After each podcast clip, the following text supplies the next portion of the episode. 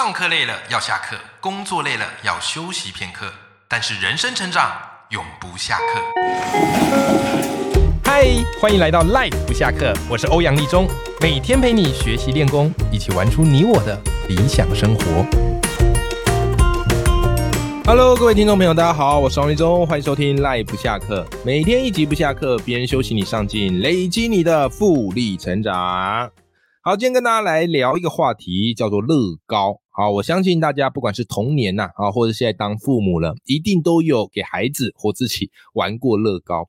我有一阵子是非常喜欢玩乐高的，我觉得那乐高积木啊，玩起来是非常的有质感的啊。有时候会去买它的那种城市组啊，啊，就组起来哇，非常的漂亮啊，所以很喜欢。只是这个组完之后，常常不知道放哪里，因为它非常大一个，对不对？不过当我自己有小孩之后，诶，我们也会给他买那个乐高积木，但因为现在我小孩还小，所以我们给他买的是那种比较大块的。总而言之啊，我觉得乐高积木跟其他家的积木的那个质感就是有差。你会觉得，诶，它的结合之处既紧密，但是又不会过于拔不出来，就觉得哇，那个技术是非常的精湛，然后非常的一个精准。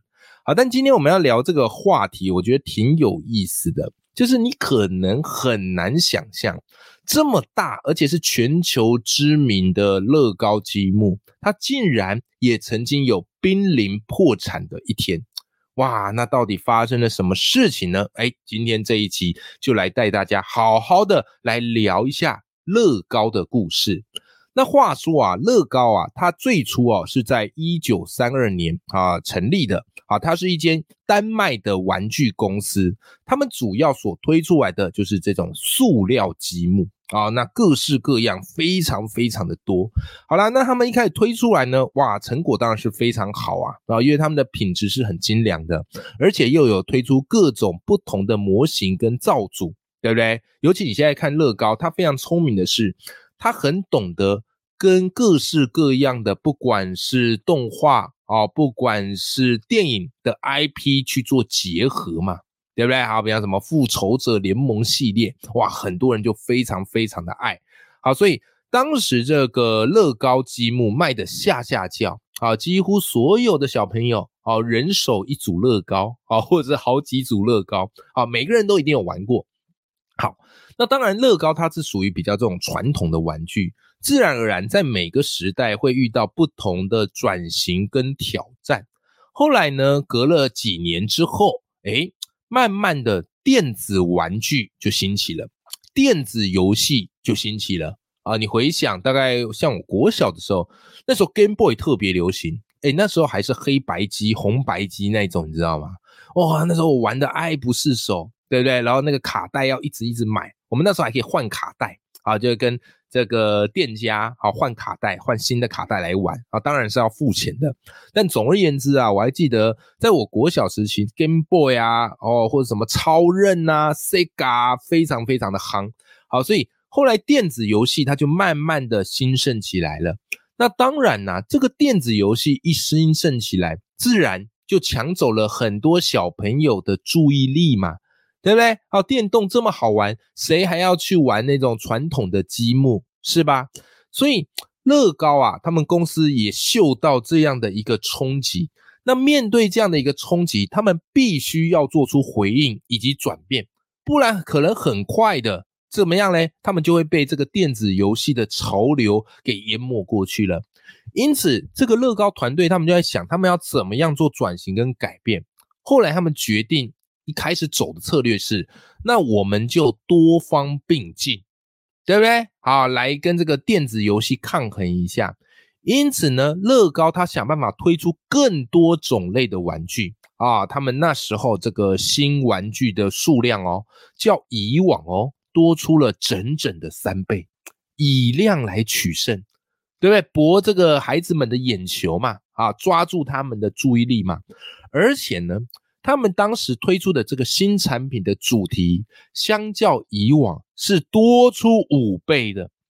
各位，不仅如此哦，除了在这个数量上的激增啊，以及推陈出新的这个速度变得之快，他们当然，既然孩子们喜欢玩电子游戏，那我们也来做电子游戏。所以你现在可能很难想象哈，当时乐高他们有自己的什么嘞？电子游戏，他们也推出啊，我们乐高也出电子游戏喽。而且不仅如此，他们还成立了乐高的培训中心，就是开始想要跟电子游戏这边分一杯羹。甚至呢，他们这样做觉得还不够，孩子居然喜欢玩这种有声光效果的。OK，我们要满足孩子的需求，满足孩子的愿望。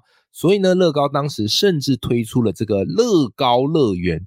你看，分成三条线在走啊，好，分成三条线在走。第一个是数量跟系列数的激增，第二个呢，哎，就因应潮流啊，我们也推出各式各样的电子游戏啊，分一杯羹。那第三个呢，哎，我们推出这个乐高乐园，让孩子玩的开心呐。OK。结果你知道哈，当他们推出这种更多样化的服务，想要满足市场的需求，想要满足孩子的胃口，不但没有收到成效，反而开销更大，研发成本提高，而且再加上，因为他们在这个消费者的心目中已经定型了，所以他们转去做这些，人家反而觉得很怪，也不见得会去玩他们所做出来的。所以呢，就在。二零零三年，乐高欠下了十亿元呐。当时啊，公司一度的面临亏损啊，面临破产。这个大概就是在乐高公司史上最严重，而且也最危险的时刻。因此，这时候呢，领导团队啊，高层他们就聚起来开会啊，就想说，哎，到底该怎么办呢？再这样搞下去，我们真的就只能关门大吉了，对不对？好啦。这时候他们就去思考一件事情，不要忘记我们当初成立的优势是什么，不要忘记我们所拥有的强项是什么。所以他们去仔细思考之后，他们找回他们的原点。他们的原点是什么呢？第一个，拼接的技术。哦，乐高的拼接技术，就像我前面所讲的，你跟其他家积木玩起来质感就是不一样。对不对？你有玩过，你就知道我在说什么。配件非常的细致，而且非常的丰富，甚至你有去那种乐高专卖店，它还有一个一大堆的配件区，你可以去挑选你想要配件。所以没有东西是乐高组不出来的，对吧？他们就是拥有那个技术，可以让毫米级精确的连接在一起。我相信你一定也玩过一些比较品质没那么好的积木，光是接起来就很难，拆卸也很难。可乐高没这个问题啊。而且他们生产速度是非常快的，一分钟可以生产十万块，一年可以生产五百五十亿块积木，这个是非常不得了的一个数字，以及拼接的高技术，对不对？好啦，那另外一个呢，乐高他们在管理上，哎，其实也是他们的优势跟强项，传统产业嘛，是吧？啊，比方说，哎，大部分公司最怕就是库存过剩，啊，占空间。清不出去，可乐高他们在库存上一直是维持合理的库存啊，这个就是他们的管理技术是很好的。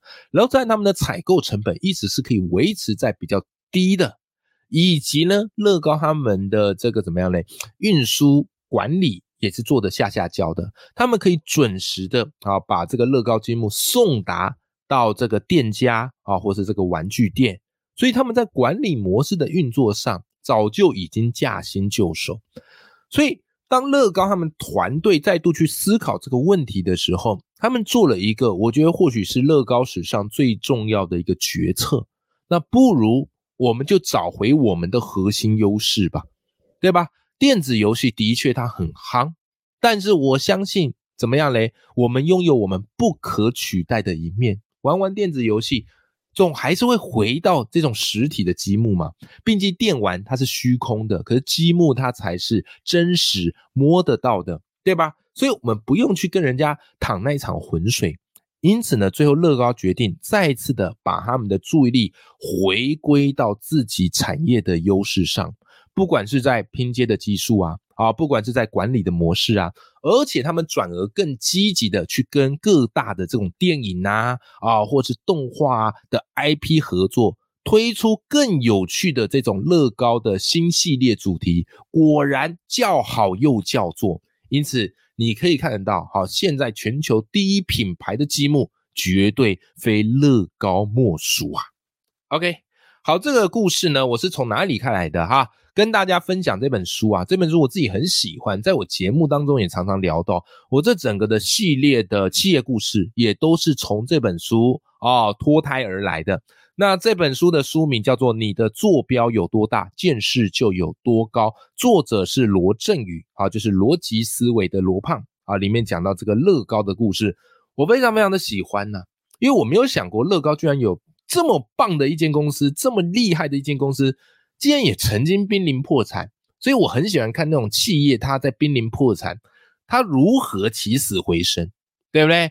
当然啦，我也必须说一个实在话。就是每一家企业起死回生的方式，其实没有办法同样套量在其他的企业上，因为我们之前几集有讲到那个百事达嘛，百事达曾经是全球最大的 DVD 出租店，对吧？啊，但是最后整个都消失了嘛，现在完全没有百事达，直接被 Netflix 取代，那个就属于就是在产业面上的一个冲击。所以你如果拿乐高这一套套在百事达上，是完全不行的。乐高它做对的地方是什么呢？找回它的核心优势，对不对？啊，不去盲从，不去跟风。可这一套原则其实基本上不适用在百事达。百事达 就是因为还持续的啊做这个 DVD 出租，哇，到最后转型来不及。好，所以今天跟大家这个分享的故事，并不是说都是一体适用的，还要看你当时所面对的产业环境啊，或是当时所面对的一个冲击而定。好。那关键来了哈，我这一系列一直不断告诉大家，呃，我们一般人可能不见得要开始公司啊，也不见得有心力去经营一个大集团，对不对啊？也不见得有能力可以做到这件事。但是我们可以从公司的这个角度来回扣到我们个人品牌、一人公司身上，对不对？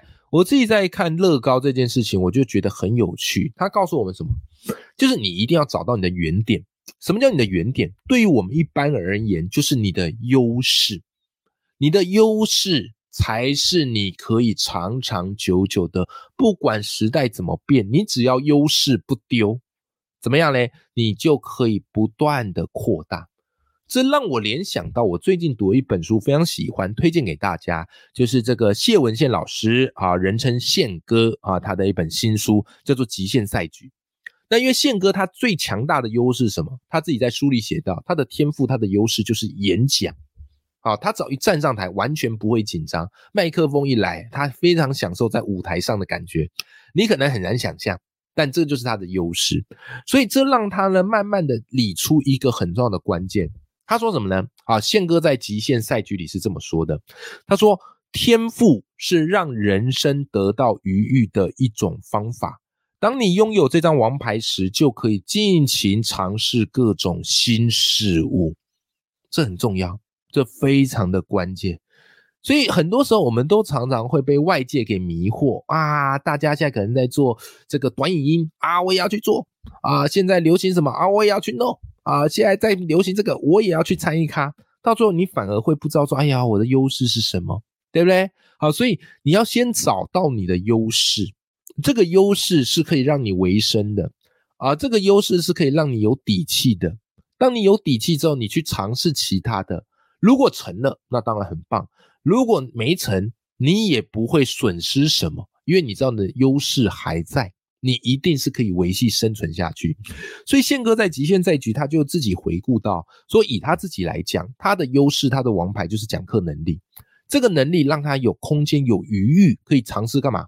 除了讲课之外，他可以做广播啊，他可以写专栏啊，他可以做社群啊，甚至拍电影、做电视节目啊，对吧？即便这些都失败了，没关系嘛，我回到我的优势，我还是可以稳扎稳打嘛，对吧？所以从这个乐高和这间公司所面对挑战，再到我们个人人生身上，各位，我们最重要从乐高学什么？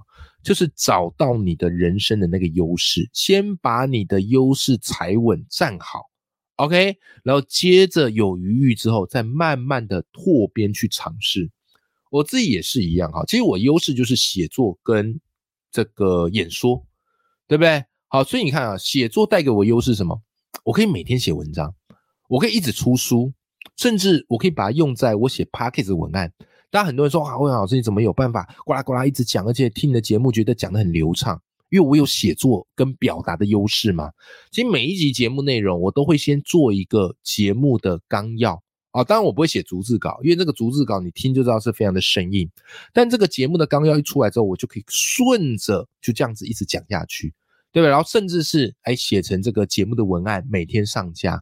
好，所以这个就是我的核心原点的优势，好不好？好了。今天这一集呢，就是跟大家分享这个乐高哈他们产业的故事啊，以及曾经面对要冲击，然后最后是如何化险为夷啊，成为现在全世界最顶尖、最知名的积木公司。那当然，从乐高身上回顾我们自身，我们也可以去试着找到自己的天赋优势，把它发扬光大，而且站稳脚步之后，你就会拥有更多人生可以尝试的选择权。OK。好，希望今天这一集的节目内容对大家有一些帮助。永远要记住，眼里有光，心中有火的自己。我们下集节目见，拜拜。